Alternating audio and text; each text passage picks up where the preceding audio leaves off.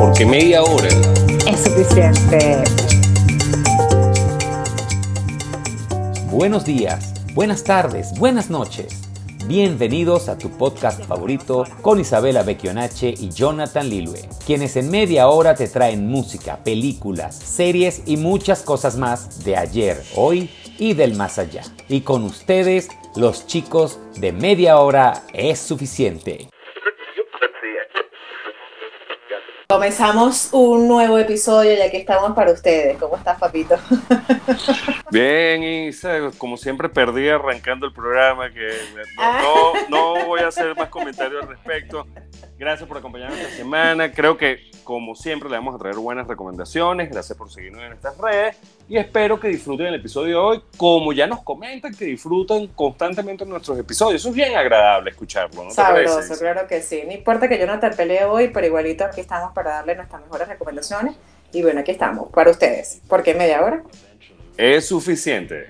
Y este episodio llega a ustedes gracias a arroba ibecanache, tu asesoría jurídica, arroba Agullo Workshop, donde tus diseños cobran vida, arroba infobululú, noticias verificadas en tu celular, arroba organización mancuadra, servicios jurídicos y académicos al alcance de todos, y arroba Fly Sky Atlantic, conectando destinos. En música. Obviamente sabes el significado de karma, ¿no? Sí, está bien intrínseco en la cultura india, sobre todo, ¿no? Ok, ok. ¿Y cuál sería el antónimo? Si karma es, es que tú pagas, se entiende que karma es que pagas aquí en la tierra todo lo Bueno. que. Vamos a decirlo así. ¿Cuál sería el antónimo de eso? Cambiando de mitología, los griegos hablaban de la fortuna, ¿no? De la diosa fortuna. Ajá. Emperatrix Mundi, como dice Carmina Burana. Ah, sí, wow, Dios mío, este letrado del mundo. Bueno, pero te traigo hoy algo diferente y creo que le toca a esa parte bonita de la vida que es Dharma. ¿Qué es Dharma? Lo que recibes en tu vida por las cosas que haces bien, eso es un regalo. Ah, no, pero el Dar- Dharma no era el laboratorio de la gente de Lost. Ay, no, por favor.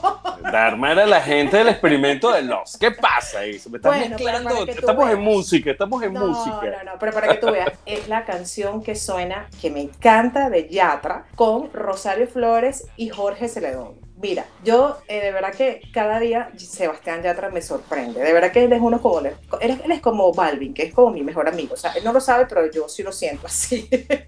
Sí, bueno, vi- vive tu ilusión. ¿Qué- ¿Quién te quita eso, pues? Mientras no te pongas a postear fotos ahí photoshopeadas. Sí.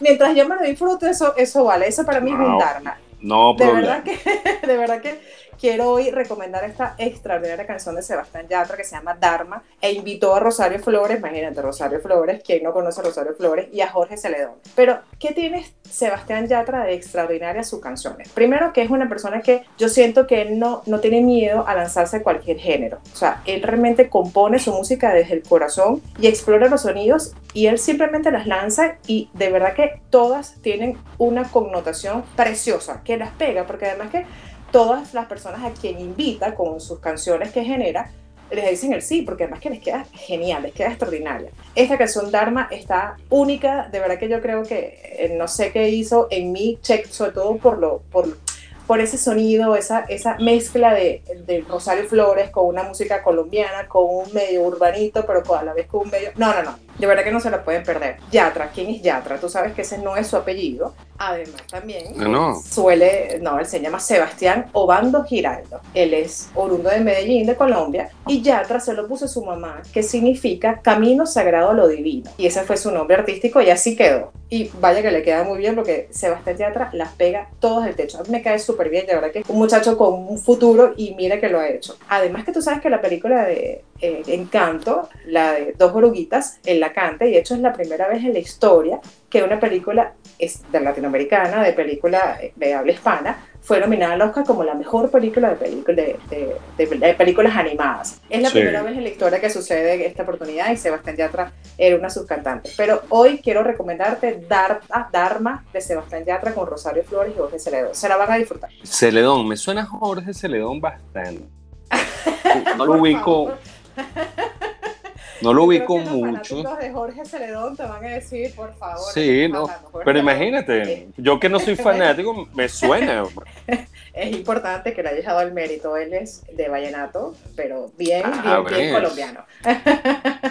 Yo me voy a la otra acera, como ya va a ser costumbre hacer, porque están saliendo nuevos temas de bandas que tenían rato sin sacar algo. Y en esta oportunidad voy a hablar de la gente de Korn, quien ha sacado el video oficial de Worst is on its way, que es un temazo. Tenía rato que yo, bueno, no sé, estas bandas como que uno las va escuchando y sigues escuchando las mismas canciones hace 5, 8, 10 años. sí. Y es muy agradable entender que en febrero un nuevo álbum y ya podemos disfrutar este primer video musical. El disco tiene temas interesantísimos. Volvemos a escuchar esa música de Korn, que a los que nos gusta algo bien pesado, pero que no, no es doom metal, ni death metal, ni nada de esto, es un poquito más digerible, estén saliendo. Igual Bruce Dickinson dijo que va a sacar por fin, tiene como ocho años trabajando un álbum, eh, como no con Iron Maiden, sino él solo, y ya entonces está dando como que luces que este año es muy probable que salga, está pensando en más o menos mayo de este año. Entonces, a todos los que esperamos que, bueno, ya que no salen bandas nuevas, lamentablemente no, no salen grandes bandas nuevas de, de, heavy metal o de rock, que bueno, esto, esta gente que que hasta, que no pasen a la, otra a la otra acera, pero la, que está después del caminito, nos siguen, nos siguen regalando buena música. Eh, estoy impresionada de la cantidad de, bandas del pasado que siguen y que retoman. Sí, Pepper, que ya deben dedicarse a ser bisabuelos volvieron y mira, también, o sea, yo, y aunque yo sé quiénes son ellos, mira, está, señor, ya tiene que dedicarse a crear sus nietos. Ah, mira, los están, siguen tocando.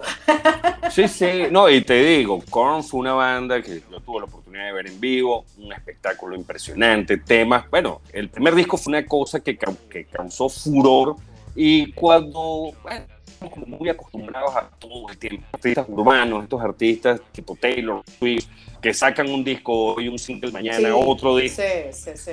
Tal vez nos sorprende que no se haga la buena música a tal velocidad. No me entiendo. Pero bueno, les dejamos estas dos recomendaciones: Sebastián Yatra con Rosario y el gran ¿Ves que me suena? ¡Wow! Esa y presentación te quedó genial. Dharma para ustedes. y si no han escuchado lo nuevo de Korn, los invito a escucharlo. Y próximamente escucharemos lo último de Bruce Dickinson. Lo último, no, lo, lo único, porque fuera de Iron Maiden nunca ha hecho más nada. Como si hiciera falta hacer algo más estando en Iron Maiden. Pero bueno, vamos a escuchar qué es lo que nos tiene preparado. Y el medio curiosos de hoy. Para los chismosos. Paul Winkle que no solo es recordado por haber interpretado a la aguja Tiger eh, como amigo de Winnie Pooh, sino que además es una pieza fundamental para la invención del primer corazón artificial. en conjunto con un médico, o sea, sí, un ratico libre que tenía. En conjunto con un médico llamado Henry, construyó y patentó un artefacto que pudiera emular las funciones del corazón humano, por lo que dejó un legado muy importante no solo en la actuación, sino también en la ciencia. Bueno, pues, eh, sí, su pasatiempo era inventar el corazón artificial mientras él doblaba a Tiger. Exacto. Pero este yo no me lo hubiese imaginado porque poco antes de convertirse no solo en uno de los mejores actores de su generación, sino que trascendió hasta hace poco, Jack Nicholson empezó con tareas un poquito más simples. Una de las más curiosas que se puede hablar de él es que trabajó como auxiliar administrativo en la Metro Golden Mayer para ordenar alfabéticamente las cartas recibidas por los admiradores de Tom y Jerry. Ah, ok. su currículum para su primer trabajo de actor es yo ordenar las cartas alfabéticamente. Pero qué Más nada. Qué tedioso. El viaje de tus sueños es posible con Sky Atlantic Travel, con las rutas semanales Caracas-Santo Domingo con conexión posterior, un servicio confiable, oportuno y seguro, con los más altos estándares de calidad y excelente atención de parte de nuestro personal especializado. Tus viajes no volverán a ser lo mismo. Vive la experiencia de viajar con nosotros y haz tus sueños realidad. Reserva ahora en flyskyatlantic.com o contáctanos a través de nuestro Instagram arroba flyskyatlantic. Sky Atlantic Travel conectando destinos. La película de hoy. Mira, yo quedé, vamos a decir que un poco tocada, un poquito más allá, más de lo normal. Wow. Manicomio. Imagínate. Camionetica para manicomio activa. Sí, estoy primero, lo manejo, mejor lo manejo, voy buscando a la gente. Bueno, esta película se llama La vida misma y está en Netflix. ¿Pero de qué va? Es una joven pareja que vive en la ciudad de Nueva York, hermosa la pareja, la, mujer es preciosa y bueno. Entonces transcurre el romance universitario eh, que van al matrimonio y el nacimiento de su primer hijo. Pero hay unos giros inesperados en esa historia de amor tras un doloroso incidente inclusive, cambia, entonces te vas, haces unos saltos en tiempo inclusive en dos continentes distintos, uno en Nueva York y uno en España. De hecho, en España, el que representa la historia en España es Antonio Banderas. Eh, es un trama fascinante, o sea, de verdad que eh, te pierdes en el saber y el valor que tienes que tener el compromiso, primero con las relaciones que tienes como padre, como hija, como hermano, como pareja, el amor, cómo te, cómo te mueve y la vuelta que te da. Y yo creo que el aprendizaje que tuvo esta película es que sencillamente el amor te, te desvela, te motiva, te desmotiva, te desmotiva a la vez. Pero esa desmotivación te hace creer que realmente tienes un motor y un destino en tu vida de seguir adelante. No puedes perderla. O sea, es realmente, eh, hay muchos acertijos que durante todo el transcurso de la película te va diciendo y no entiendes qué está pasando hasta que logras entender y tienes que verla hasta el final. No puedo ser, por favor, tienes que verla y no puedo ser spoiler porque el final es cuando tú dices, no lo puedo creer. O sea, qué, qué película tan, tan emocionante, tan triste y a la, vez, eh, a la vez con un tremendo mensaje, qué profunda. De verdad que me quedé impresionada de lo que me transmitió la vida en sí misma está en Netflix, no la puedes dejar de ver. Por favor, véanla para los que son románticos y los que tienen un toque como yo, si no, y cualquier persona lo puede ver. O sea, sí, no, no. Estás implicada en muchas cosas a la vez, Tiene, tiene muchísimas maneras de cómo las puedes interpretar, pero yo creo que el amor motiva y mueve el mundo. Sí, el toque mental es opcional, personas normales también pueden verla. pero, se la van a disfrutar también. pero nos vamos con Netflix, vamos entonces a hacer dos recomendaciones de Netflix, porque la mía también en la plataforma, y es Metal Lords. Qué genial película, es una comedia, pero tiene un contenido o una profundidad sin pretensiones, ¿no? Ellos plantean una situación sencilla. Dos adolescentes de una banda de post-metal, como le dicen ellos Okay. Eh, uno es un guitarrista, el otro no tiene idea de lo que es tocar la batería. ¿Y qué los motiva a, montar una banda de heavy metal? Bueno, sencillamente como relativamente parias sociales, no, bueno, no son los populares, no tienen grupo definido y descubren en el heavy metal una música espectacular que les permite en esa etapa de su vida, una etapa rebelde, comenzar a experimentar sensaciones, comenzar a, encontrar su propia voz. Va pasando los días, entonces hay una guerra de bandas, entonces eh, uno de los protagonistas con, que actúan en geniales películas, incluso con Bill Murray, consigue una chelista y se le ocurre, ¿por qué no invitamos a la chelista? Entonces es la confrontación de las bandas, los miembros de las bandas, las ideas preconcebidas. Okay, Pero al final creo que el mensaje interesantísimo es cómo, bueno, ese descubrimiento propio, cómo el heavy metal ayuda a mucha gente. A mí, a mí me pareció que cuando descubrí el heavy metal, sí te da esa idea de que, bueno, hay algo más, ¿no? O sea, no todo es amor, también en, en el caos y la locura. Hay muerte. Claro. hay, hay, drogas, hay muchas cosas. ¿No? Y ahí se consiguen a veces valores y se consiguen eh, mensajes muy interesantes como nos han dado, bueno, lo que te voy a decir es más espectacular, Isa. El soundtrack de... No, el soundtrack de la película es una cosa brutal. Iron Maiden, Judas Priest, Black Sabbath, hay incluso Guns N' Roses que sin ser una banda pesada tiene temas pesados, Pantera, Judas Priest, o sea, el soundtrack es una genialidad y a los no amantes del heavy metal pueden entender que hay gente sensible, incluso el protagonista, que es el guitarrista, que tiene el cabello negro y se viste de negro y se pinta. El tipo no bebe, no fuma, no consume, el tipo es sano. Es buen ciudadano. Pero muy buena comedia, en verdad la van a disfrutar. Este mensaje que les estoy dando se va, se va develando solo. Y bueno, tenemos dos recomendaciones de Netflix, no tienen que cambiarse de plataforma, por lo menos no esta semana. Es verdad, es verdad. Y yo por lo menos que no soy amante del rock metal, me la puedo perfectamente disfrutar, ¿no? Perfectamente, porque la trama es bien cautivadora. Además, no, a pesar de que son tres jóvenes, eh, creo que da mensaje para todo el mundo. Muy, muy buena película. Qué chévere, está bien. Y hoy, en Voces de Media Hora. Y hoy nos acompaña Derna. Es una banda de punto fijo, bueno, vamos a decir Estado Falcón, Venezuela, específicamente con su nuevo sencillo No Quiero. ¿ok? ¿Quién es Derna? Derna es una banda venezolana formada en 1999. En el 2002 comienza a tener su trayectoria musical, en el 2004 gana su puesto en Festival de Nuevas Bandas, en el 2010 decide separarse, pero en el 2014 se une nuevamente con sus fundadores y con todos los que integrantes, diciendo que de manera eh, indefinida aún queda mucha música por hacer y por eso deciden hoy o nuevamente unirse y nos acompaña con su canción No Quiero Derna. Gracias Derna por estar con nosotros aquí en Voces de Media Hora y el éxito del mundo en su nueva unión y su nueva faceta. Por supuesto, mucho éxito y que sea de este reencuentro, bueno, no, el primer disco y no el último, por favor, no se den otra vez, pues esas cosas son chimbas en una banda, al final terminan dándose cuenta que junto es mejor.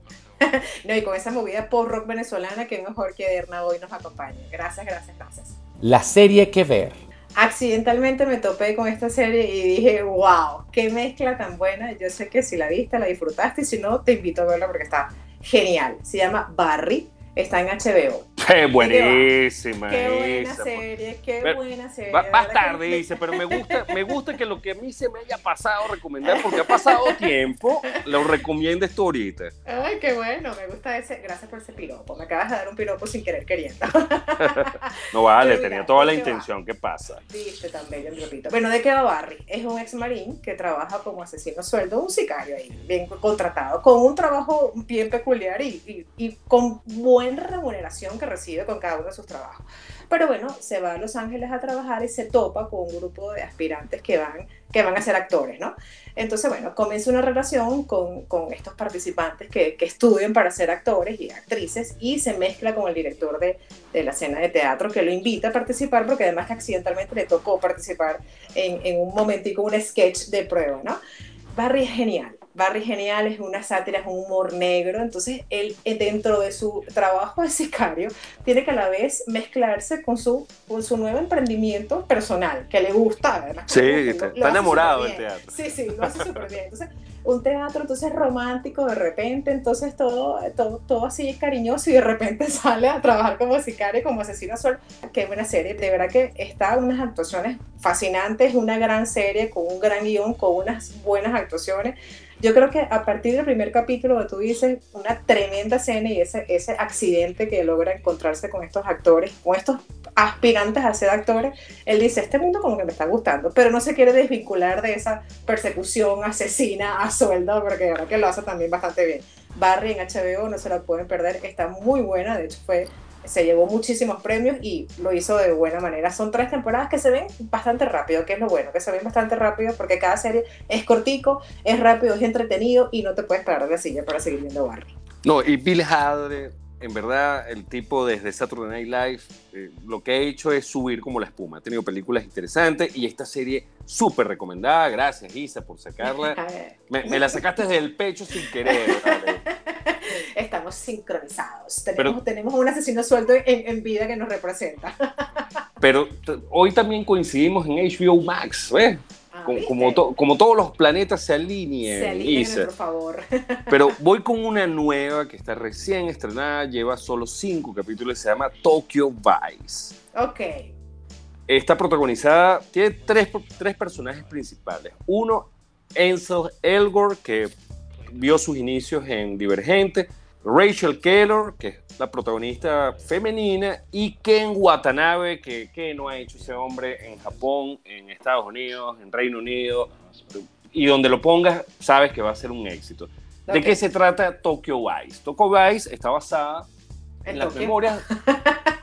Primero está, no, eh, está desarrollada en Tokio, pero está basada en las memorias de un periodista que hizo vida en Tokio, es bastante autobiográfica y se logró meter mucho en la, o, no meter, logró desentrañar mucho la cultura japonesa, pero no la cultura japonesa que estamos acostumbrados a ver, ese romanticismo de los samuráis y el honor, sino un poco el sórdido mundo de los yakuza, que son las mafias japonesas, su relación con la prensa, la relación de la prensa con la policía y cómo esta sociedad, bajo ciertos códigos, eh, no escritos, pero que se llevan como que bien fuertes, o sea, son bien arraigados en la cultura, hacen que nosotros tengamos una percepción de un Japón bien ordenado, bien hermoso y bien sí, todo. Sí, sí, sí. Ajá. Y bueno, él se, se, se, logra involucrar en este mundo, logra desentrañar mucho este mundo y súper brutal, Isa. O sea, Sí. cada capítulo, además, no quiero hacerlo hasta que termine la serie, pero tengo que averiguar si Ansel Elgort aprendió japonés para hacer esta serie. Ah, ok. El tipo se tira unos diálogos espectaculares, o sea, tal vez se los aprendió nada más el diálogo, como hacen muchos actores, pero es que la pronunciación es una cosa, o sea, Sí, sí, sí. tú lo oyes hablando difícil, con, Ken ¿no? Watanabe y tú dices, "Oye, estos tipos están hablando en japonés, ellos se están entendiendo, ¿vale? Sí, sí, sí. Aquí Las todo coincide, aquí todo coincide. Sí, las locaciones son geniales porque además, a, a pesar de que está desarrollada en, en Tokio, eh, está desarrollada en un Tokio de 1990 y pico, 2000 y pico, o sea, hace 20 años atrás. Y todo, buscaron, todo lo- estaba perfectamente hecho. Claro, y. buscaron locaciones, buscaron que todo se vea más o menos de la época. Genial, en verdad van a conocer mucho del mundo yakuza, van a conocer muchas de estas cosas. Yo vi un documental hace un par de años que creo que está basado en el libro, porque a él lo entrevistan en el documental, ese, ese documental trataba sobre el manejo de apuestas en el sumo, o sea, el tipo como que descubrió muchas cosas. No sé si esta va a ser la única temporada, yo lo dudo, Ok, ok. debería ser una cosa que debería ser Los Sopranos nuevos, creo que es una, no, no, no, Ay, nunca. Dios Ah, mío, mentira, sopranos, mentira. Sopranos asiáticos, que No, le, raro no le, eso. le- le faltan, le faltan como seis temporadas para que yo diga que algo va a desplazar a Los. Sopranos. Pero Oye, tenemos dos, dos grandes recomendaciones. Barry, una comedia satírica bien interesante. Y Tokyo Vice, que no es cómica, es un drama bastante complicado, pero estoy seguro que la van a disfrutar también. Qué bueno, estas dos están en HBO con su incoherencia coherente de Barry, está genial. Y Tokio, imagínense, todo está en HBO, lo van a disfrutar bastante. Este es el momento de decirte adiós. Sape gato, señora, se puso, se puso nostálgica, como que sacó el repertorio poético de Luis Edgardo Ramírez bajo la- Bueno, pero te voy a decir una cosa importante que quiero que me escuches. Hay tres maneras de hacer las cosas. La correcta, la correcta, la incorrecta y la mía. ¿Cuál harías tú? Ya, pero mencionaste cuatro, cuatro cosas, Isa. La correcta, la incorrecta y la mía. Y la mía. Oye, eso suena, no sé. Yo, yo, yo haría la mía. Ah, bueno, pero suena a una frase de la película Casino, para que sepas que se hacen tres formas de la vida, así sea como tú la hagas, pero pasan a hacerlo. Las El gran, importantes. el gran Robert De Niro tuvo que haber dicho eso, seguramente. Yo creo que me voy por la incorrecta, pero no me he ido mal, porque bueno, sigo todavía aquí en pie. Gracias por escucharnos aquí en tu plataforma favorita en media hora suficiente. Recuerda que estamos en la playlist de Spotify, cada día con más contenido súper interesantísimo y súper sabroso. Y lo dejamos con Derna y su nuevo sencillo para que lo disfruten. Y gracias, Papito, por estar conmigo hoy. Bueno, Isa, un placer como siempre compartir este espacio contigo porque ya me llevo tarea para la casa. ¿Qué, qué más vamos a hacer? Ver televisión, pues. No, no queda otra, señores. Espero que disfruten las recomendaciones y lo esperamos la semana que viene. La semana que viene hacemos un especial, se lo dejamos de sorpresa, pero escúchenlo porque va a estar, bueno, tan bueno como siempre. Sí, hay que despedirse y hay que rezar para eso. Te quiero, Papito. Gracias por todo. Besito. Bye, Isa, cuídate. Bye, bye, bye. This concludes our broadcast day. Good night, and God bless America.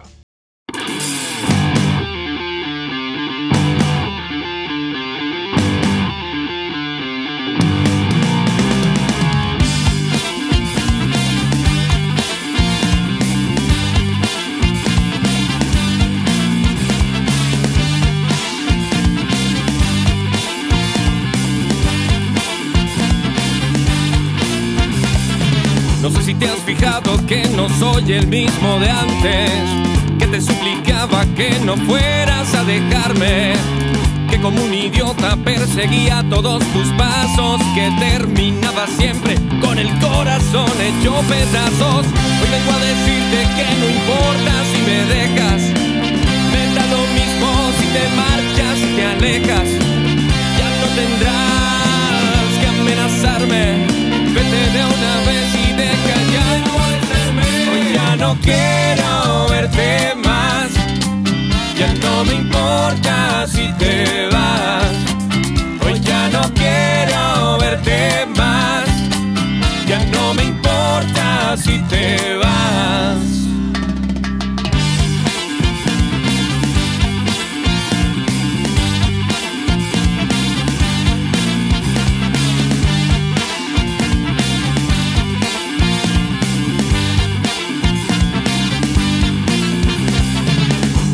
Volverás suplicándome perdón. Y cuando esto ocurra romperé tu corazón. No vengas diciéndome que me amas, que me quieres. Me da lo mismo si te enfermas, si te mueres. Hoy vengo a decirte que no importa si me dejas. Me da lo mismo si te marchas, si te alejas. Ya no tendrás de una vez y deja ya de molestarme. Hoy ya no quiero verte más, ya no me importa si te vas. Hoy ya no quiero verte más, ya no me importa si te